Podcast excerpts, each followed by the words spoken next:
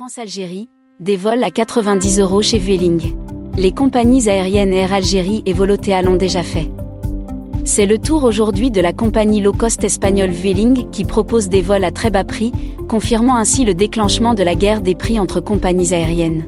Cette compétition acharnée est déjà visible en ce mois de septembre, mais elle sera plus acharnée en octobre et même novembre.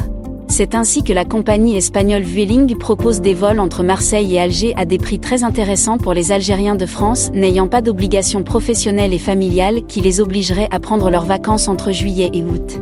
Ils pourraient faire en octobre un voyage aller-retour entre Marseille et Alger au prix de 90 euros.